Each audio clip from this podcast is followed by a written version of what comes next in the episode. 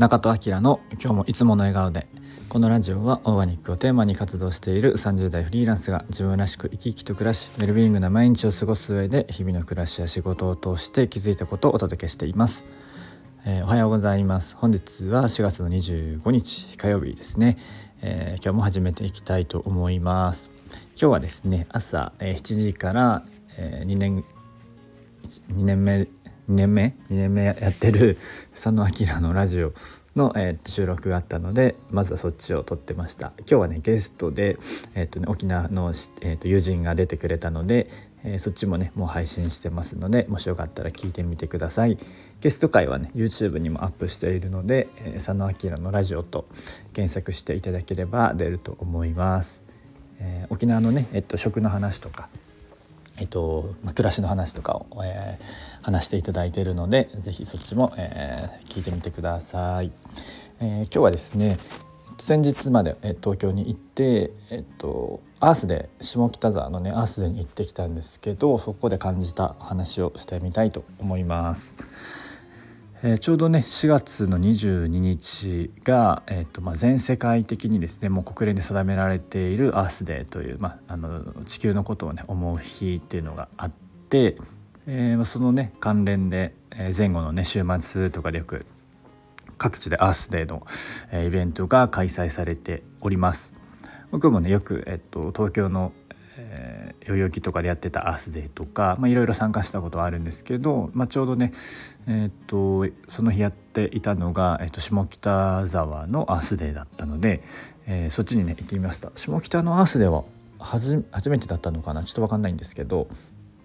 えー、ボーナストラックという、えー、面白いねこう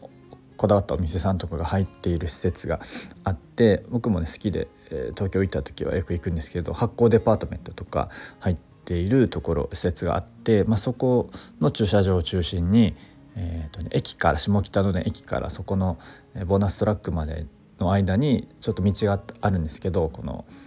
芝生というか、えー、原っぱみたいなところがあって、まあ、そこも、えーと会場として使われていたりとか、えー、あとね近くの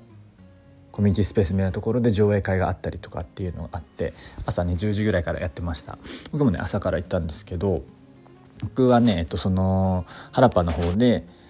エシカル協会とバリューブックスさんがコラボしている、えっと、循環書店っていうものがあって、まあ、そこもね行きたかったので、えー、行ってきましたそこは僕もねエシカルコンシェルジュの資格を、えー、取っているので、えー、っとね、こう気になってどんな感じかなっていうのを、えー、思って行ってみました。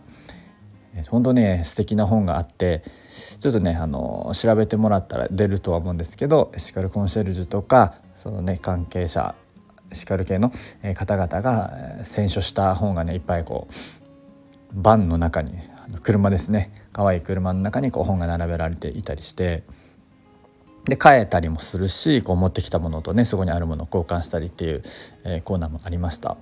で、えっと、そのメインの、出店とかの方は、各地のねそういうエシカルとかこのアースデにちなんだ出店者さんが、来ていました。で上映会はね「森人」っていう映画をね上映会がされていて僕はねずっと見たくてなかなか見れてなかったのでそっちも参加してきました。でね感じたことはえー、っとアースデーってこんな盛り上がってってたっけなっていうのがあってもちろんね毎年東京のアスデーとかは人いっぱいいるんですけどなんかね若い人がね多い印象でした。まあ季節季節柄もねこう天気も、まあ、ちょっと寒かったんですけど良かったっていうのもあるし、まあ、その下北が、まあ、若い人が多いっていうのもあるとは思うんですけどだんだんねこうお昼とかになるにつれも人だらけになっていていやすごいえー、こんなんこんなんなのかっていうのをね 思ってました。ちょっとあんま時間なかったのでゆっくりは回れなかったんですけど、うん、なんかこういろいろ要素あるかなと思っていてさっき言ったその下北という町が持つ、えー、とその力と、まあ、そのボーナストラックという施設に、えー、ともともと来ている人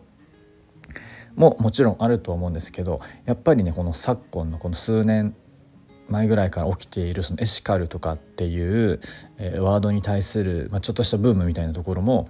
やっぱりあるんじゃないかなと思っています。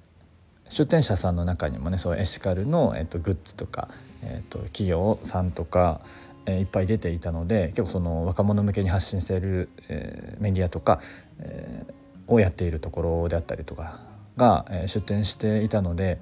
であの、ね、お店の人とかもおしゃれで可愛い可愛いというかその Z 世代の方とかが多かったりしたのでそういうのも、えー、とあんのかなっていうのはね思いました。結構昔からねアースデーとか参加してますけどこうちょっとこの今まではどっちかというとナチュラル系とかというかそういうもともと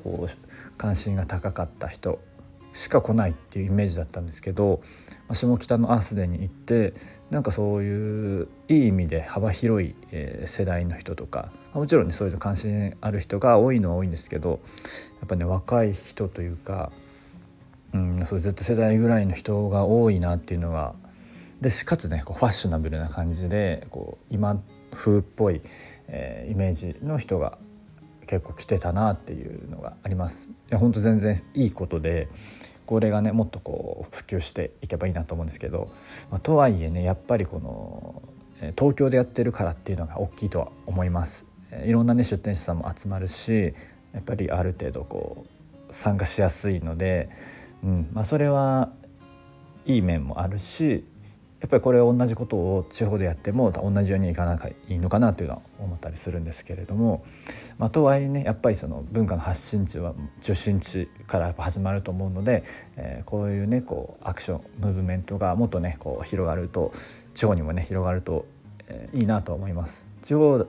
だとねもうちょっとやり方変えたりとか少し時間はかかったりするかもしれないんですけど、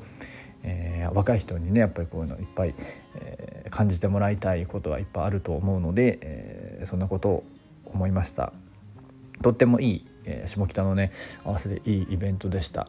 森人もね、えっと、初めて見たんですけど結構考えさせられる、え内容でしたね。是非ね上映会とかもあるかもしれないので、え気になる人は見てもらいたいんですけど、うん、そんなことを、え下北のねアースデに行って思いました。あとやっぱりその全体の雰囲気とかどんな人が出店しているいるとかっていうのもあるとは思うんですけど結構ねあの個人的には楽しいイベントだったなと思ったので、えー、ちょっとね、えー、シェアしてみました。